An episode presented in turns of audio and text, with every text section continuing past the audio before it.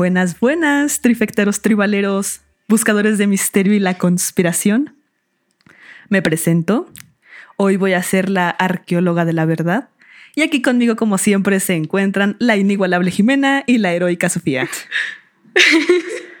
Wow. Ojalá yo diera intros tan padres Hola. como tú. Yo solo les digo, hola, y me quedo ahí como tarada, ¿Qué te pasa? como una sopenca. Tu introducción está muy Ojalá bonita tuviera siempre. tu labia. Eso es lo que tengo, labia. No me para el hocico. Hablo hasta por los codos. Oye, deberías tener un podcast. Yo también lo he pensado. Wow. Lo he considerado un par de veces. Pero bueno, vámonos a lo bueno. Ah, sí, Porque el día de hoy les tengo corto. un tema que seguro es de su interés. Que si bien va a resultar información extremadamente rara, es información extremadamente certera, verdadera y confiable. Incluso en nuestras redes sociales les voy a dejar las fuentes bibliográficas y consultas para que ustedes mismos puedan checar la información y no quede aquí como mensa. Eh, pero antes debo advertirles que Aquí, pues el espera. propósito que ¿qué? Aquí la verdadera pregunta es, ¿Sofía y yo dispondremos de esa No, pero información? por supuesto que no. Claro, claro que sí, la tendrán. Eh, de hecho, ya está, déjame continuar y ya la vas a encontrar vía nuestro grupo de WhatsApp, solo que la vamos a ir sacando Ay. conforme vayamos avanzando. ¿no? De hecho, se la separé por títulos para que no perdamos el hilo, ¿no? ¡Wow! Eh, Nunca sí había se- estado tan organizada. Sí, no, pero hice mi chamba bien. O sea, esta investigación de verdad está con fuentes certeras, bibliográficas de fuentes confiables, porque si no, de verdad voy a parecer mensa. Eh, pero entonces, regreso a la advertencia, ¿no? Este podcast es solo con fines de entretenimiento. Entonces, reitero que todas las creencias son válidas. No busco imponer nada, no busco decirles que lo que les voy a decir es tiene que ser parte de sus sistemas de creencias. Entonces solo lo voy a plantear, se los voy a contar para que bajo su consideración decidan creer esto o no. CAT 0% informativo, este podcast es ajeno a cualquier partido político con fines diferentes a los establecidos. Ay, nomás, siempre quise hacer eso. Ay, no.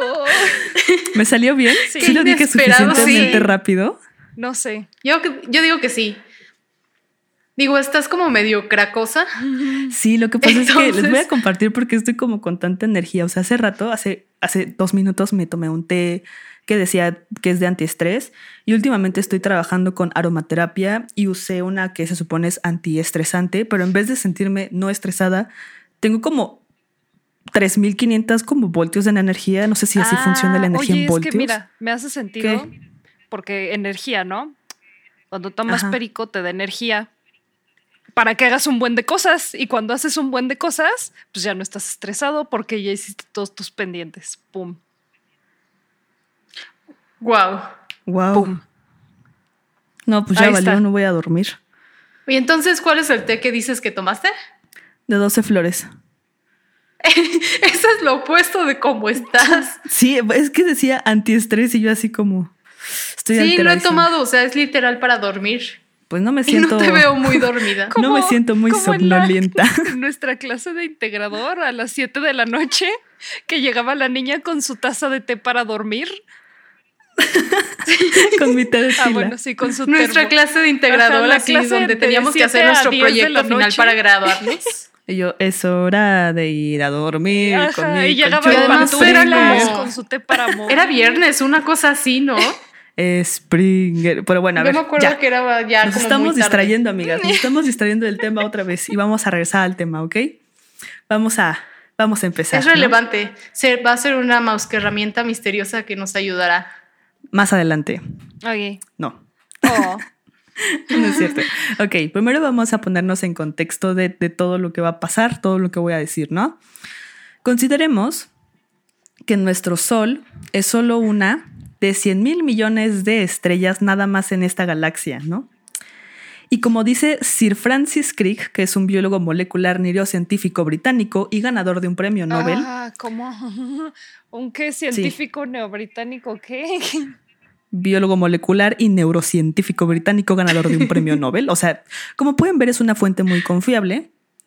Eh, él dijo que en- hay aproximadamente 100 mil millones de galaxias en nuestro universo y al menos un millón de planetas en nuestra misma galaxia que podrían tener las condiciones necesarias para que exista vida como la conocemos. Ajá. Ahora pensemos en el universo entero. O sea, y esto sin contar otras dimensiones, ¿no? O sea, esto solo contando como la realidad que podemos percibir con nuestros sentidos. Ahora pensemos en dimensiones o existencias fuera de nuestros sentidos, ¿no? Entonces, una vez dicho esto, podemos decir que la vida extraterrestre es sumamente factible, o sea que suena pues que puede ser bastante lógico y que nuestro planeta pues es solo una pequeña, pequeña parte del universo.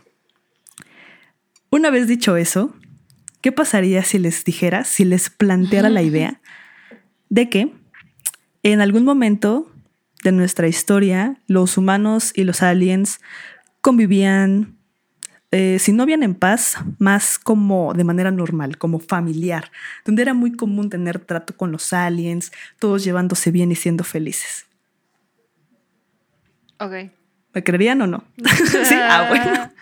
Siento que, o sea, no llevamos ni como, sí, ni 10 minutos del podcast y ya me estoy volando. Ok. Ahora vamos a las pruebas porque para eso investigué, para traerles la realidad, ¿ok?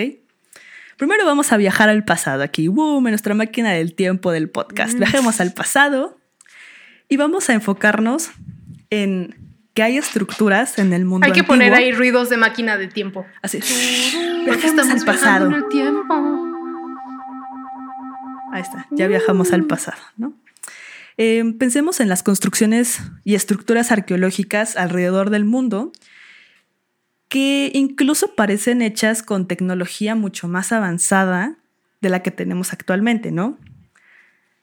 Entonces, vamos a ponerle, o sea, voy a ponerle nada más como que dos ejemplos, porque si les pusiera todos los ejemplos estaría aquí hablando 40 años y pues no. Entonces, primer ejemplo, que aquí empieza nuestro contenido interactivo. Eh, ustedes lo van a tener en nuestras redes sociales, ustedes amiguitas lo tienen en nuestro grupo de WhatsApp. Eh, ya saben, síganos Twitter, arroba podcast trifecta y en Instagram, arroba, arroba trifecta podcast. Wow, sí, le salió. Perfecto. Bueno, primer ejemplo. Ajá. Las líneas Nazca, ¿no? Estas líneas están, bueno, fueron hechas por la civilización Nazca, se encuentran en Perú, pero Ah, hay algo muy curioso con ellas. Eh, la UNESCO las declaró Patrimonio de la Humanidad y pueden medir 275 metros de largo. Eh, pero a ver, por favor, abran la- las fotografías. sí, lo estoy haciendo. ¿Las Supongo veo? que son las que se ven desde arriba, ¿no? Porque mandaste muchas Ajá. cosas y creo que no están enormes. Veo como un gatito. Ok, estas personas de esta civilización eh, en el suelo tiene como una superficie, digamos, rocosa, entonces ellos como que se encargaron de, de surcar, ¿sí se dice surcar? Hacer surcos en el piso para trazar figuras, ¿no? Eh, trazaron desde pájaros, insectos, animales. Eh, y de hecho hay una que tiene forma de lo que yo considero es una abducción. O sea, es como un monito con una carita, como con un casco, como con una luz, dándole desde arriba. Sí. No sé si ustedes ya, ya la encontraron, ya la vieron. esta como que No. todas, ¿Cuál? todas se ven padres, pero esa en específico se ve como que la hizo un niño de cinco años y no sé por qué. Yo es la tampoco de- sé por qué. Es la que yo creía que era un gatito. Creo que Creo sí. que sí. Literal es como un monito con sus ojitos y sus pies. Sí, que es un gatito. Ok, hasta están ahora chuecos. Ok, sí. aquí va Es un el gatito dato, chueco. aquí va el dato vuela pelucas. Para que estas figuras se puedan ver, tienes que estar al menos a 305 metros en el aire. Ajá. Ajá. Ajá. O sea, o sea, what the No fuck, está o sea, mira, obteniendo las O sea, reacciones que quería de ¿no? nosotras. Básicamente. O sea, o sea, para empezar, para siquiera hacerlas, o sea, no o sea, a una distancia humana no tienes idea de lo que estás dibujando. O sea, son tantos metros y metros y metros de líneas que no hay manera de que te queden una Ah, simétricas, dos perfectas. Supongo. Es que fue el primero que hicieron. Después ya agarraron práctica y Mm. pues ya. Como pueden ver, hay, por ejemplo, en el pájaro son líneas perfectamente rectas, perfectamente simétricas. eh, con la perfecta forma, o sea, entendible, pero si tú te paras ahí solo ves líneas y líneas y líneas por muchos, muchos, muchos metros y no hay forma aparente hasta que estás desde arriba. Mm. Entonces, lo que se cree es que, digo, o sea, estas, estas líneas fueron hechas hace muchos, muchos, muchos años antes de Cristo, entonces no tenían drones, no tenían aviones, no tenían manera de, de, de ver cómo qué estaban haciendo, entonces, pues, ¿qué, ¿qué pasa? Pues se le atribuye a los aliens, extraterrestres, vaya. ¿Y si alguien se subió a una montaña y guiaba al de abajo? Como puedes ver, no hay montañas, o sea, es una planicie, o sea, no hay...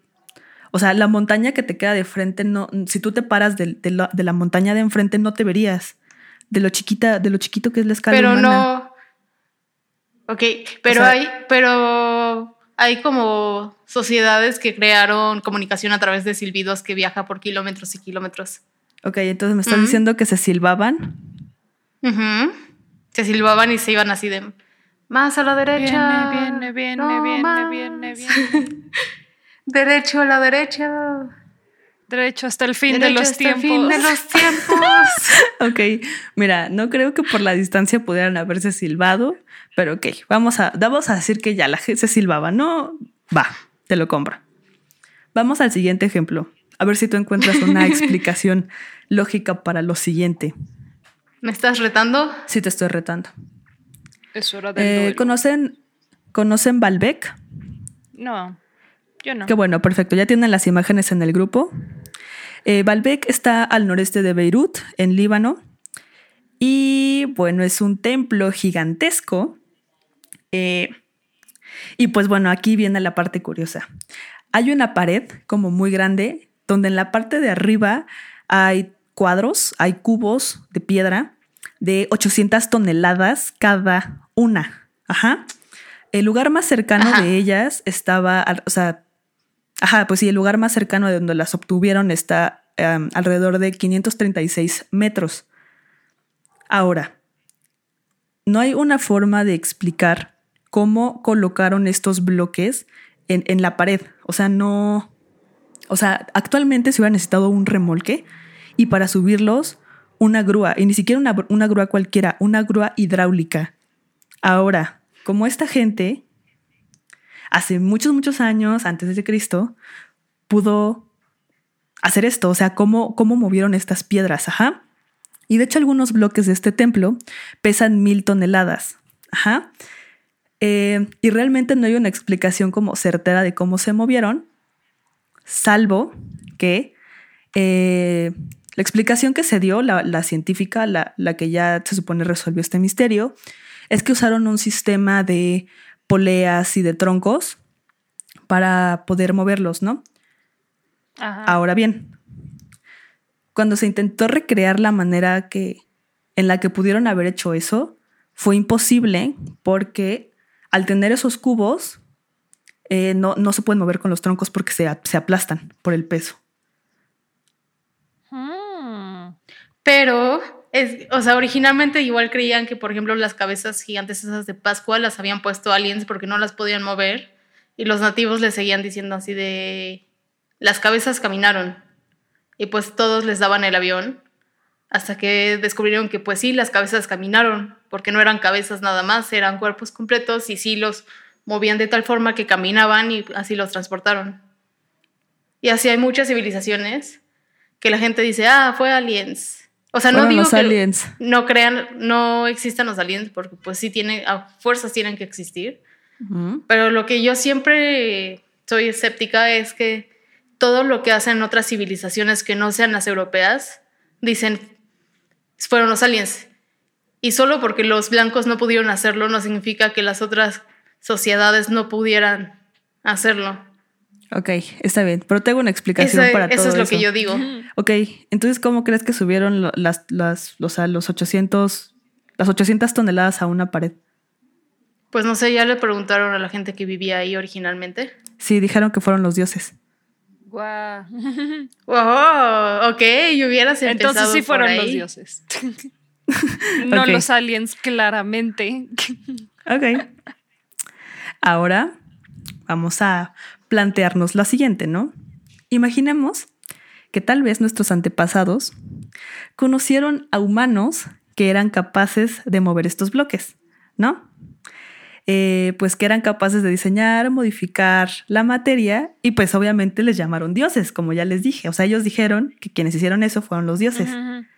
Porque obviamente si ves a un humano haciendo cosas que tú no puedes, inmediatamente crees que es una deidad. ¿Están de acuerdo? 100% de acuerdo. Un superhéroe de. Marvel. O un superhéroe de Marvel, por supuesto que sí. Y también Marvel debemos- patrocínanos. Para mi siguiente planteamiento, debemos recordar que en el Antiguo Testamento se habla de dioses, así, en plural, no de Dios. Eso está modificado. O sea, en, en- en la lengua original habla de dioses, dioses, varios dioses, Muchos. muchos dioses. Y hablan de ellos, pues obviamente de, de las hazañas que hicieron y pues de, ya saben, de las narraciones de, del pasado. Una vez que ya dije esto, eh, es curioso también cómo las civilizaciones tempranas, por así decirlo, como Egipto y Sumeria, recordemos para esto que Sumeria es la primera civilización de toda la Tierra, comenzaron con muchísimo progreso y conocimiento y después cayeron en decadencia. Cuando lo normal y lo que se ha experimentado y lo que se conoce es que la evolución no funciona así, que la evolución empieza Yo de siento un que nivel nuestra bajo. sociedad está en bastante decadencia para aceptar que los sumerios también entraron en decadencia. Es que los Como, sumerios entraron Sí, en decadencia. Eso pasa. Sí, En veces la Así sociedad sucede. decae. Es que, es que pues sí, o sea, pero, o sea, cuando en teoría la evolución comienza de un nivel bajo de conocimiento y poco a poco, conforme las experiencias y aprendizaje, vas cada vez siendo mejor, ¿no? Ajá.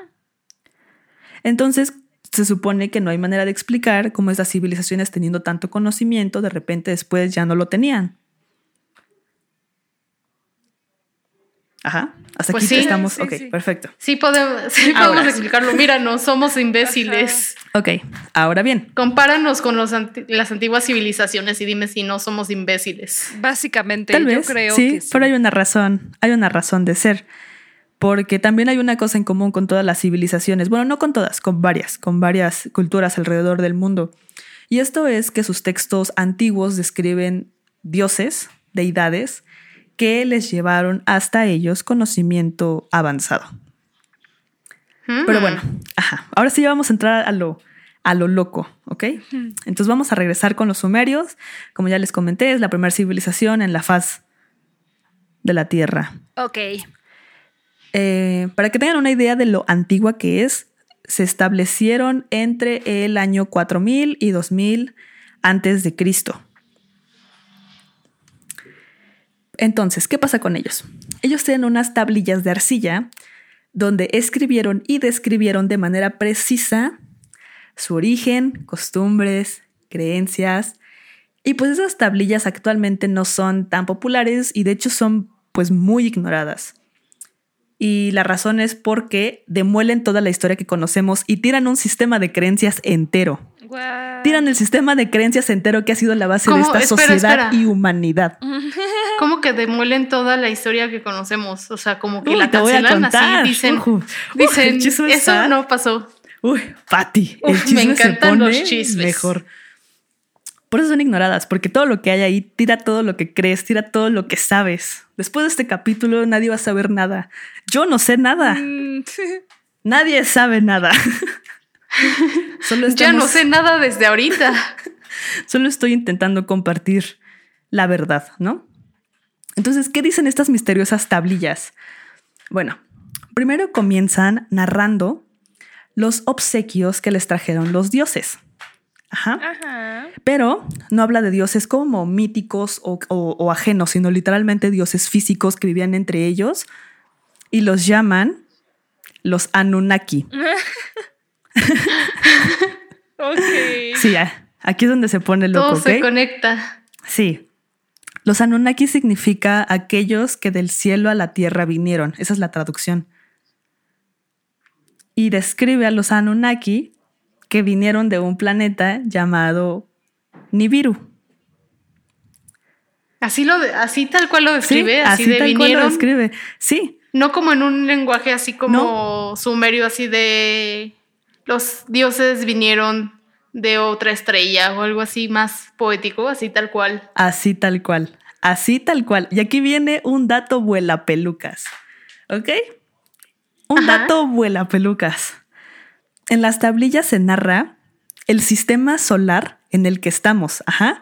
O sea, o sea, literalmente tienen una descripción de los planetas, sus órbitas y los tamaños relativos correctos. Y nadie sabía qué tan exacta o qué tan real era esto hasta hace 150 años, porque algunos planetas ni siquiera habían sido encontrados. Ajá. Entonces, ¿cómo ellos tenían idea de, de eso, no? Entonces, ¿cómo es posible que una civilización así supiera, no? Otra cosa, describen perfectamente los, los colores de Neptuno y Urano y, y- y cómo tenían manera de saberlo. ¿Me explico? O sea, ¿cómo? ¿Cómo? O sea, ¿cómo miles de años antes de Cristo estos sabían miles de cosas que recién conocimos gracias a la ciencia moderna? A ver, que alguien me explique, a ver, que alguien me diga. Necesito respuestas. Necesito respuestas. Wow. ¿Ustedes tienen Dinos más. No, respuestas? pues claro que no es tu capítulo. Dinos más, Pati. Ok. Ay, qué barbaridad. Este, este, verdad, esto me emociona muchísimo. ¿Por qué? ¿Por qué me emociona tanto? ok. es que en las tablillas también se describe la creación del Homo sapiens. Guau. Ok. Ajá. En, la- o sea, en las tablillas se narra cómo los Anunnaki vinieron a la Tierra específicamente a extraer oro de África, específicamente de lo que actualmente será Zimbabue, que como saben efectivamente hay minas de oro ahí. Y el oro que extraían se enviaba de regreso a su planeta de origen. Entonces, pues para hacerlo, los Anunnaki usaban a, pues a su raza obrera, a, a- a los Anunnaki, digamos, obreros, y pues en las tablillas cuentan que hubo una rebelión de estos esclavos, muerte el capitalismo, a menos que el capitalismo nos quiera patrocinar, en ese En caso, ese viva el capitalismo. Amo el capitalismo. Amo el capitalismo. Me encanta el capitalismo. Yo soy un pequeño cerdito capitalista. Tú personalmente. Yo personalmente soy un cerdito capitalista. Padre bueno. rico, padre pobre. No sé si así se llama el libro, no me acuerdo cómo se Ay, llama. Sí, sí, se llama así. No, no Pero se bueno, llama así, entonces- algo así. como hubo una, una rebelión y muerte al capitalismo, eh, pues los Anunnaki decidieron que no necesitaban a la plebe porque ellos podían crear su propia raza esclava. Oh, sí. Y para esto, las tablillas mencionan una probeta, o sea, literalmente hay, hay palabras que no había manera de saber que podrían ser, que podrían tener sentido hasta hace muy poco, ¿ok? Bueno, entonces, eh, en las tablillas les digo, se mencionan que en una probeta los genes de los Anunnaki con los seres humanos nativos de la Tierra fueran mezclados para crear lo que, se- lo que sería el humano actualizado, que... Tendría sentido porque en un tiempo hubo varias especies de humanos, Ok, sí. pero solo una sobrevivió. Exacto, no, espera, y sí hay pruebas de eso, ¿no? Eh, que, o sea, que fueron mezclados para crear el ser humano actualizado, que pues obviamente estarían diseñados para hacer las tareas que los Anunnaki pues necesitaban. Y, y pues ya, ¿no? Eh, entre, o sea, porque también vienen nombres, o sea, vienen nombres de los Anunnakis. Por ejemplo, en este caso, para la creación de los humanos, estaba involucrado un Anunnaki llamado Enki, que es el señor de la tierra, o sea, es la traducción. Ninti, que se- o sea, es, la traducción sería la dama de la vida, y Ninti después fue llamado Mami. O sea, y de ahí viene el Mami, madre, y por eso así le decimos a las señoras que nos paren, porque significa las que dan vida, ¿no? Pero obviamente pues no hicieron al humano chido hacia la primera, ¿no? O sea, se menciona que hubo varios intentos buscando la mezcla ideal entre diferentes genes, incluso hubo, hubo este, intentos de crear eh, un humano con híbridos de animal eh, y también con híbridos de Anunnaki. Y un ejemplo de estos experimentos que salieron mal son los grifos. O sea, se menciona que los grifos fueron reales, o sea, hicieron una mezcla. Los grifos por eso- como los que se drogan o cuáles. Los- Más como los de la mitología, ya sabes, como los sumerios, o sea, ubicas. De hecho, les dejé Aquí lo escucharon en el grupo primero. de Si te drogas, eres un error. O sea, esa afirmación a mí me parece cierta. Pero de hecho, e- o sea, en el los grupo grifos. Les dejé una imagen de, la, de una, por ejemplo, representación de un grifo que los sumerios vieron, pero pues obviamente no, no hubo más de ellos porque pues justamente no fue un error. No era un, un espécimen que sirviera para la tarea que los Anunnaki querían. Entonces, pues por eso ya actualmente no, pues no vemos grifos en nuestra vida cotidiana, ¿no? Pero eso, o sea, por eso están las representaciones de... Pero espera, los grifos, ellos. ¿qué eran? ¿Mezcla de qué? Pues ahí te mandé la imagen, ¿no estás viendo? Pues sí, pero quiero que me digas. De león Te y estoy águila. preguntando a ti. De león y águila. Y ¿Con Anunnaki y o así Anunnaki. nada En más? teoría con Anunnaki. ¿Y eso dicen las tablillas? Eso dicen las Así tablillas. explícitamente dice. Explícitamente. Y yo tengo, quiero hacer un paréntesis aquí porque cuando dijiste lo de Enki, Jime se emocionó mucho y yo no sé por qué. Sí, ¿por qué? Porque sí es su personaje de la mitología sumeria muy famoso. Mm, ok.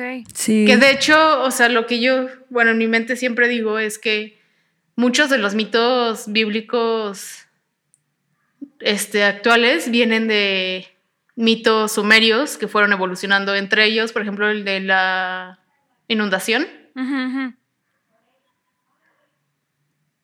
Y ya. Ese- ese era el fin de mi creí- oración. Creí que ibas a elaborar un poco. Ok.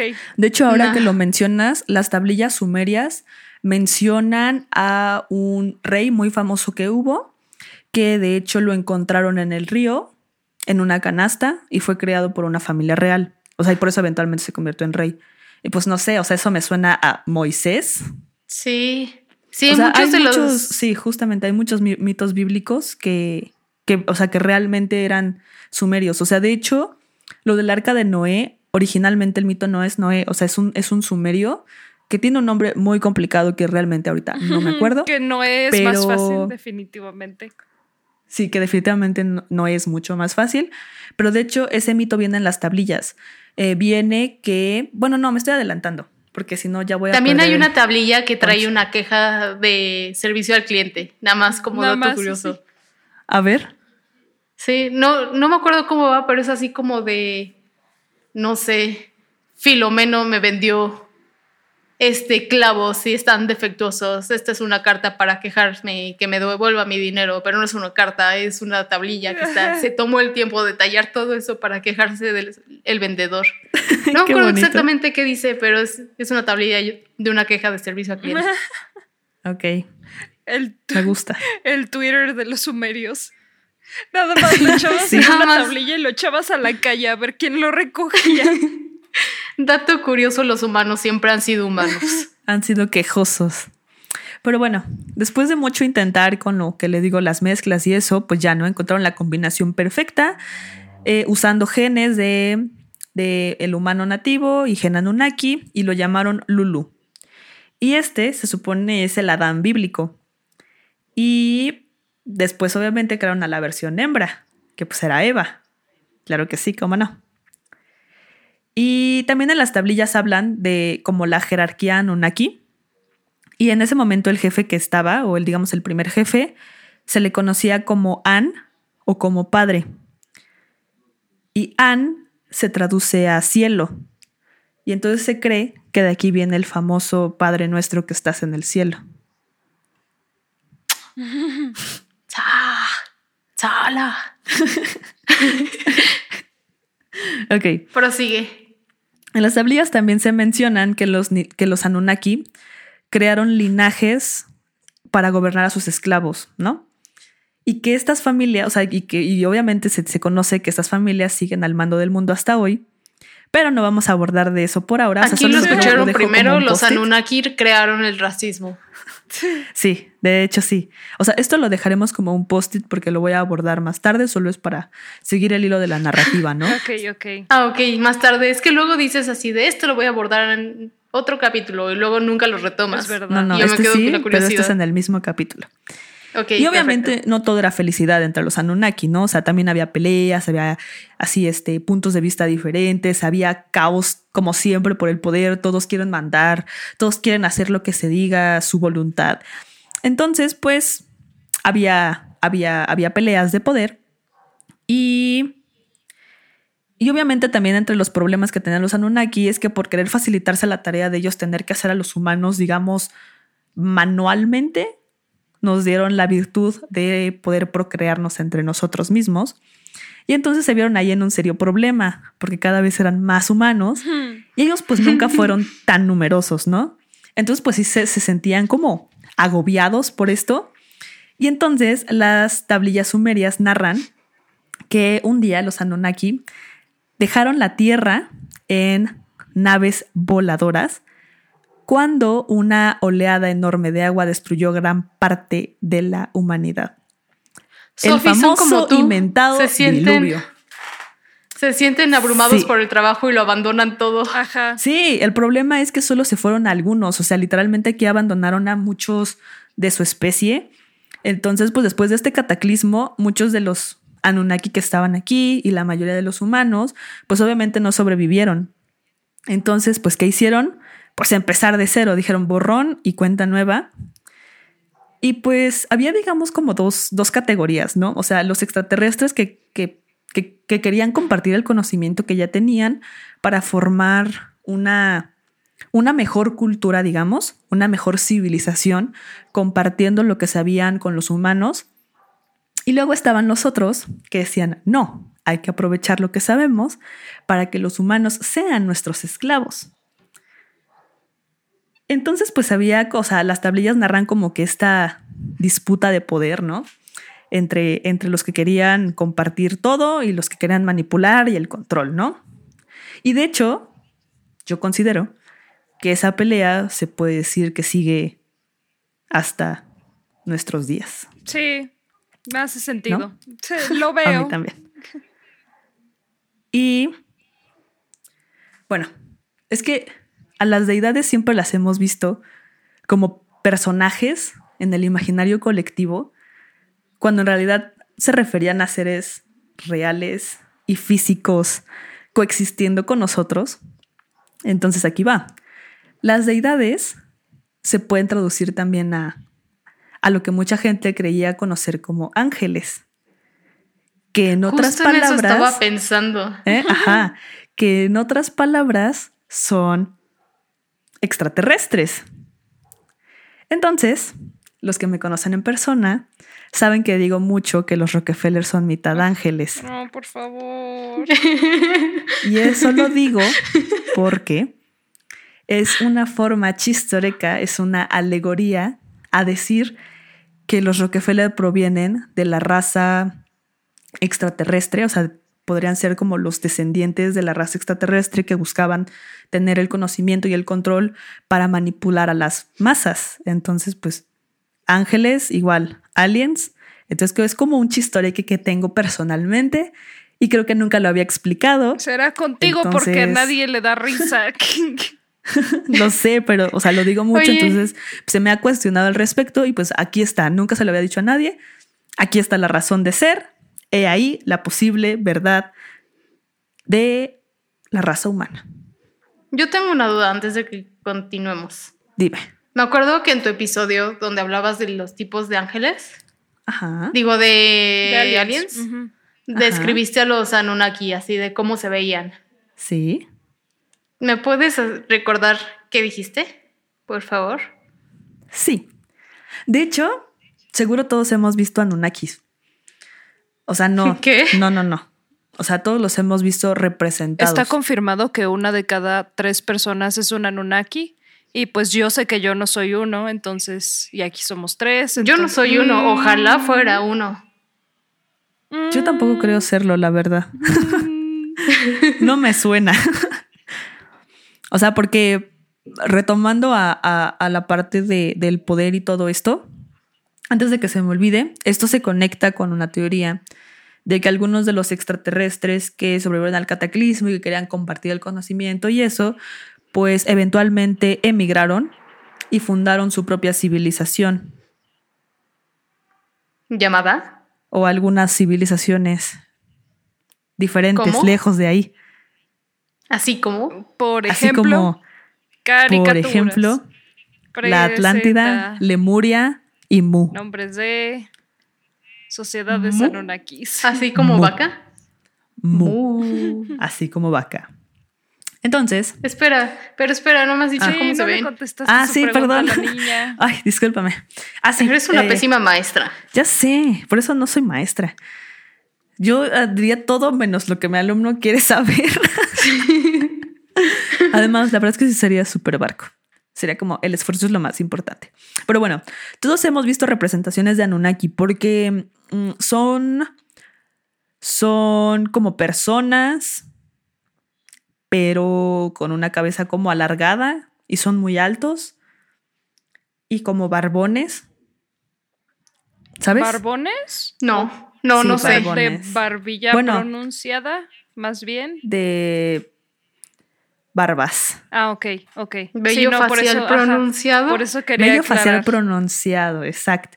Entonces, también, o sea, después de, de, de esto, de, de, de los que les digo que emigraron, los que sí querían compartir su conocimiento y fundaron lo que les comenté, los que se quedaron a esclavizar a la humanidad, se podría traducir a lo que futuramente fue el gran imperio egipcio.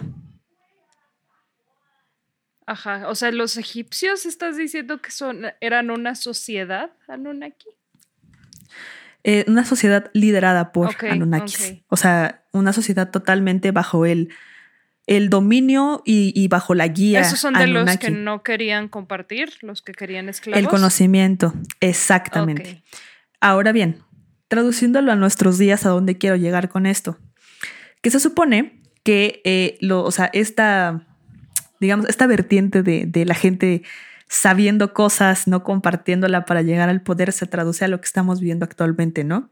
De que la élite tiene la información y manipula el conocimiento y todo lo que sabe para nosotros, la raza esclava, servirles. Oh, sí. Eso tiene sentido. ¿Y qué pasó con nosotros? Los chidos que nos querían. Pues mira, no podemos hablar mucho al respecto en este podcast.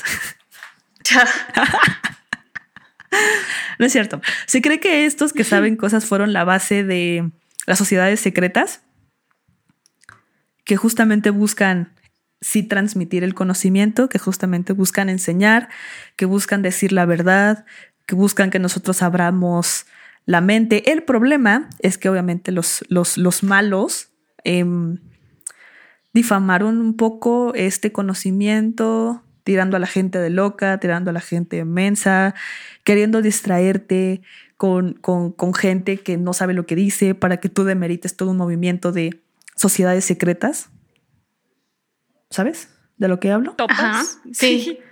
Por ejemplo, Sí, hay una sociedad secreta que se Topacio. llama la Aurora Dorada. Ajá. Es una sociedad secreta que justamente se encarga de juntar el conocimiento de todas las culturas, de todas las civilizaciones que tuvieron, digamos, la edad, la, ¿cómo le dicen? La era de oro, Ajá. la era dorada, la era dorada. Y, y juntar ese conocimiento y transmitirlo a sus seguidores. O sea, y este conocimiento es desde el origen de la humanidad, que es lo que les acabo de contar, ¿Cómo dijiste? ¿La libélula dorada o qué La dijiste? La aurora dorada. Pon atención, niña. Y de hecho, algunos miembros que han estado en este tipo de sociedad secreta, o sea, nada más por decir un nombre, es Bram Stoker. El escritor de Ajá. ¿Cómo Drácula, sí. Sí, el de Drácula. ¿Y qué? ¿Y qué o qué? Sí. Eh, escribir, ¿Escribir el libro tiene algo de información o algo? La verdad no sé, porque sé que lo, sé que lo dejaron en la escuela cuando íbamos en prepa, pero la, la verdad es que no me acuerdo. Sí, pues con De- razón yo lo encontré cuando me, esta- me estaba mudando. O sea, empecé a sacar libros y Oh, saqué el de Drácula y así de bueno. qué Bueno, rayos. a mí me gustó. Sí, pero no me acuerdo de haberlo no, leído. yo tampoco. O sea, a lo mejor debería retomarlo y Yo a lo me mejor hay Sí. de la truquillos primera parte. esotéricos. Del primer tercio. Hay que hacer un sin club de lectura De lo demás ya no. y Ay, todas sí. leemos Drácula. Ok, acepto, acepto el club de lectura. Y todas leemos Drácula y lo discutimos. Pero bueno. Hecho. y buscamos información de la... ¿Qué? Aurora Aurora dorada. dorada. Aurora dorada. Donde Aurora enseñan dorada, reclútame. magia, alquimia, conciencia, telequinesis, telepatía. Ah, Mamá, porque yo, sí- esperen, yo esperen, sin esperen, me pensarlo olvidó me uniría decirles a algo. una de esas cosas. Pausa, se me olvidó decirles algo. Ajá. ¿Qué? Bueno, no, Oh no, no, no, no es, no es realmente importante. O sea, es, es porque un poeta griego llamado Hesiodo eh, narra cómo era la era dorada de la humanidad, donde los Anunnaki y los humanos convivían. Y entonces él narra que en ese punto de la humanidad, los animales y los humanos hablaban la misma lengua. Oh, qué loco. Entonces, Wow. ajá, pero entonces esto se traduce a que lo que hicieron los Anunnaki es que nos enseñaron a comunicarnos por telepatía. O sea, nosotros podíamos eh, hablar telepáticamente con los animales. Y de hecho, se supone podríamos, solo que se nos ha ocultado el conocimiento y la información para poder hacerlo. Oh, Y por No, eso yo ya quiero hablar no, ya no qué sabemos piensa cómo se hace. Seguro de verdad, piensa que te quiere eso, mucho. por favor. Si de verdad me quiere no o solo es por eso, conveniencia. No, yo creo que sí te quiere de verdad. ¿Te hace ojitos? A veces. No, es que sí. Es amor de verdad. Pero bueno, he ahí la posible verdad. Chan, chan, chan. Ya, eso es Hay todo. que eso unirnos es a la libélula dorada. Sí, eso es todo. Eso es todo el episodio. What? Ok, ahora tengo que digerirlo. Sí, lo sé. Por eso es un, episodio de breve. Es un episodio breve con información, información. concreta para que puedan digerir que somos producto de la creación alienígena. Y bueno, este, igual, tal, pa- para echar el coto un rato. Lo de las tablas y eso, ¿de dónde lo encontraste? O, o sea, ¿son fotos, son traducciones, es un libro, artículos? ¿Qué? Todo. O sea, son tablillas arqueológicas tal cual que fueron descubiertas hace en 1840, me parece. Y pues obviamente hay muchos que han hecho traducciones. Y por ejemplo, mi o sea, literalmente todas las traducciones son iguales, pero por ejemplo, en Mendel que yo me basé es un men que se, o sea, trabaja de traducción sumeria y sabe hablar hebreo, arameo, latín, griego, What? y entonces él traduce traduce todo eso. Qué loco. ¿Quién diría que hablar latín sí te sirve de algo? Sí. Puedes invocar demonios o aliens o así. No lo sé. No sé qué puedas invocar en latín. Pero los puedes ¿Cómo me uno a la libélula dorada? Está muy a la U. pues mira, eh, es muy fácil, como todo. Marca cuesta dinero. el- Literalmente hay una página de ¿Cómo que internet que, se llama ¿cómo que la- cuesta dinero? Todo cuesta dinero en esta ¿Quieren vida. información o no? Viva el capitalismo. Se llama lauroradorada.com. Literalmente no es choro, así está www.lauroradorada.com. Te venden una serie de libros y me parece son videos y, y ya. Eso suena, Listo, eso suena Eso muy es- Heaven's Gate. Todo de lo su que te parte. pida dinero, ¿Eh? todo lo que te pida dinero es una farsa. Ajá, eso Sí, suena lo sé. muy, es lo que digo. Por eso que suena muy Heaven's lo que Gate de su hago parte. es por eso lo que hago es buscar libros sueltos en internet en PDF. Por ejemplo, tengo, eh, tengo justamente un tomo de la aurora dorada. Si quieren se los comparto, lo tengo en PDF. Y ahí te explican el origen del conocimiento mágico. Te explican cuáles fueron las ramas de conocimiento y cuáles fueron las divisiones que tuvo. O sea, cómo para llegar, digamos, a la magia moderna tuvo que pasar eh, por la francomasonería, por el ocultismo, por la santería, por el vudú, por... Espera, eh, pero entonces estos no pueden ser los Anunnaki que están intentando darle conocimiento a los humanos, porque si quieren darle conocimiento, como por qué cobrarían? Porque tienen que vivir de algo. ¿Tú crees que ellos no comen? Tampoco seas aprovechada. No seas abusiva, Nada escuincla. en esta vida es gratis. Este mundo no es comunista. Los voy a contactar. Sí, Estoy en su página, dice contacto. Mm. ¿Qué les escribo? Hola, informes y precio. y Pues les dejas un punto chismoso y ya. nos cuentas qué tan, qué tal es el precio. El precio de la historia. El precio de la verdad. Pero No bueno, ya, ningún- cuéntanos la historia. Sé que tienes una historia de alguien del público. Tengo una Ah, historia, sí. pero estoy intentando mandarle correo a la Aurora A los. Anunnakis. ¿Ya te vas a afiliar? Pero no. A ver, pero entonces, como qué familias, además de ah, no, po- además es de que los mira, es que si- si me ¿quién voy- crees que es Anunnaki? No, es que también debo decirles que esto solo es una A parte. todos les es permitido ingresar sobre bases ecuánimes, sin embargo es requisito fundamental ser mayor de 18 años. ¿Y Lo si único lo que se espera completamente de cualquiera es mantener el juramento al Señor del Universo. El primer énfasis de este es mantener secretos los encuentros de la orden, su trabajo, sus miembros, etc. Otros puntos significativos del juramento son no hablar de temas referentes al secreto de la orden con personas que hayan sido cesadas, dimitidas o expulsadas de esta, comprometerse a mantener una relación amistosa, bien intencionada, con todos los frat- fratres y sorores, no sé qué es eso, Los de la orden. miembros, o sea, Los miembros. fraternidad, sororidad, miembros, Ah, miembros. claro, claro. Miembros. Nunca copiar ni permitir ningún documento sin antes haber conseguido el permiso de los muy honorables jefes de la Segunda Orden. No dejarse colocar en un estado de pasividad tal, tal que cualquier persona no iniciada a cualquier otro poder puedan hacer perder el control de las palabras de las acciones. Preservar con coraje y determinación los trabajos de la ciencia divina. No degradar el conocimiento místico haciendo magia negra en ninguna circunstancia y bajo ninguna tentación no degradar el conocimiento adquirido utilizándolo para dañar a otros o inmiscuirse mágicamente en el aire, en el libre albedrío de otras personas y mantener el respeto de todas las religiones. Esas son las reglas para unirte a la aurora dorada. ¿Sabes? No sé si creo mucho en los Anunnakis, pero ¿saben en qué sí creo y mucho? En los, En los cultos. cultos. Lo sabía. Bueno, también cabe mencionar, o sea, lo voy a mencionar así porque obviamente no lo voy a hablar en este capítulo, Ajá, ajá. pero los Anunnaki no fueron los únicos que vinieron a la Tierra a ser humanos. Ok.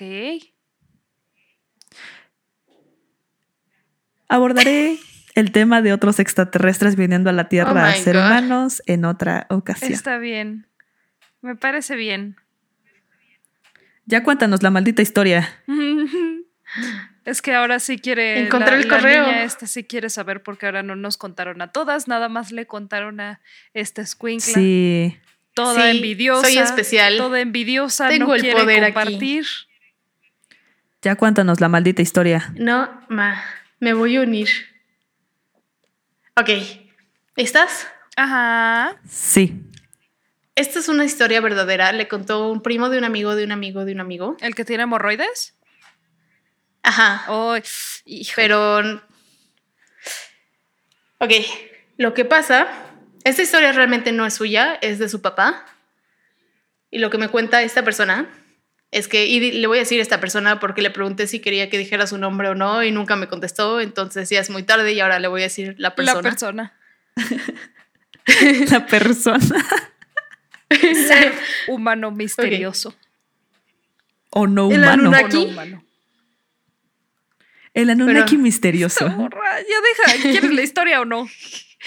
sí, ya cuéntame Me la voy a distraer historia. otra vez buscando cómo unirme al culto.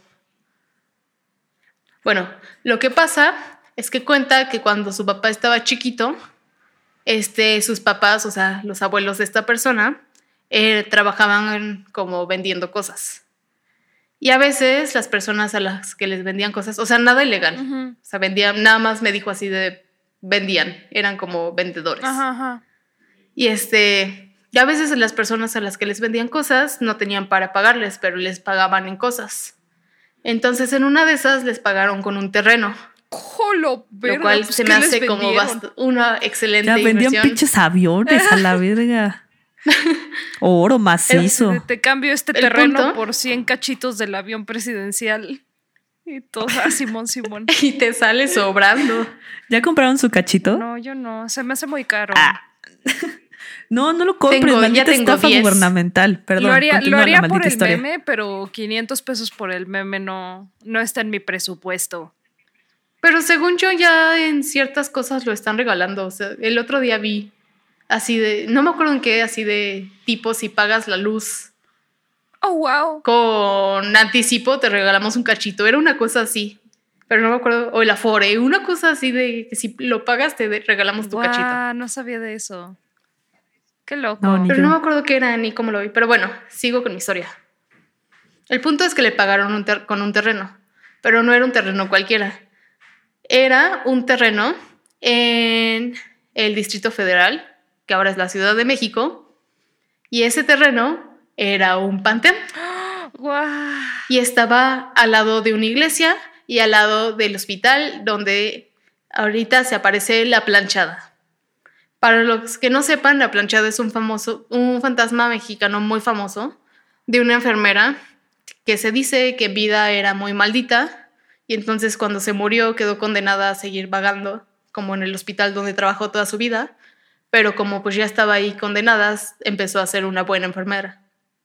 Y entonces lo que dicen es que, por ejemplo, hay pacientes que piden un vaso de agua y si el hospital está muy vacío, o sea, están ocupadas todas las enfermedades, se les aparece ella y les da el vaso con agua y los atiende ahí súper bonito y ya cuando por fin llegan las enfermeras reales para ver qué necesitaba, les dicen así de, oiga, no, pero ya me atendió la enfermera, muy amable. Y le dicen la planchada porque tiene, su uniforme se supone que está como súper, súper pulcro, súper planchado. Oh, yo creí que le decían la planchada porque estaba como aplastada o algo así. No, no, no, no, fue por. Es porque se- en vida se supone que era muy pulcra y su Mm. uniforme siempre estaba así, prácticamente tieso de lo mucho que Mm, lo planchaba. ok. Pero bueno, esto nada más para darles contexto. Entonces el terreno estaba justo en medio de la iglesia y del panteón. Y entonces, pues los papás decidieron ahí construir su casa porque pues terreno gratis. Lo cual era conveniente porque tenían siete hijos Sí, no, pues sí. entre ellos el papá de esta persona.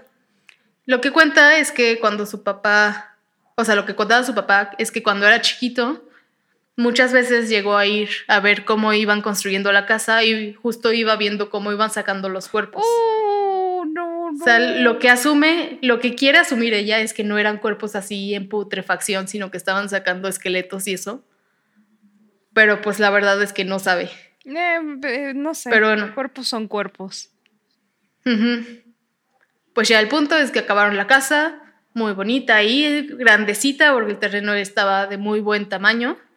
Y pues por supuesto, siempre pasaron muchas cosas. Mm, ¿Quién lo O diría? sea, se- este, había como muchas... Para empezar, la casa estaba tan de buen tamaño.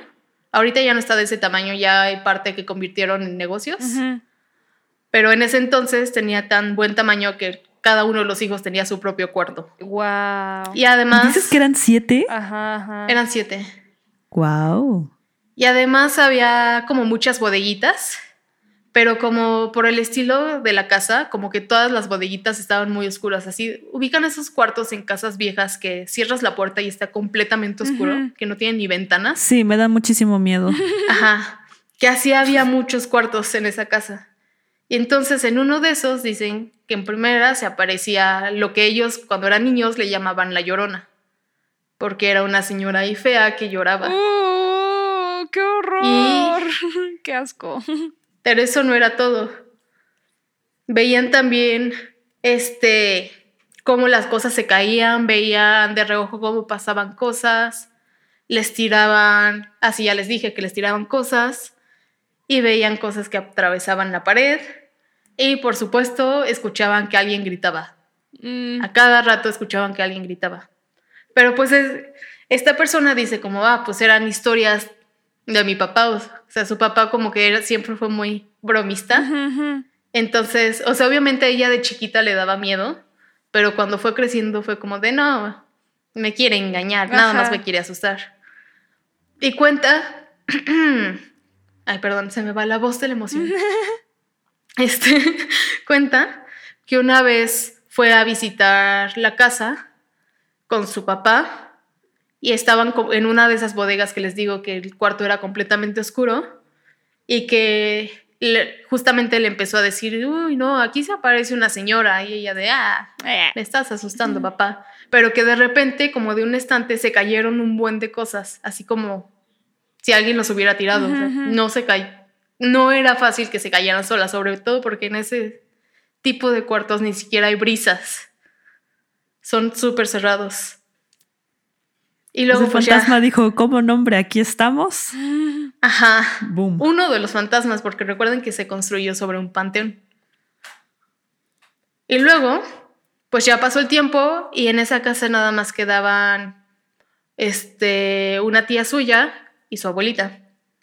Y ellas dicen que seguían escuchando en las noches como alguien gritaba y luego empezaron a sentir que en las orillitas de su cama alguien se sentaba. Qué horror. Igual así de, ¡y qué miedo! Pero igual, como les digo, ella dijo como de, nah, eran, son historias nada más como para espantarme y le dio el avión. Pero luego hay otra historia de un primo suyo que tenía una banda y que no te, este, la banda no tenía como un lugar donde reunirse a practicar, entonces que empezaron a usar esa casa, pero que dejaron de usarla porque les dio mucho miedo. Porque dicen que estaban intentando ensayar y así y veían como gente atravesaba las paredes y pasaba enfrente de ellos.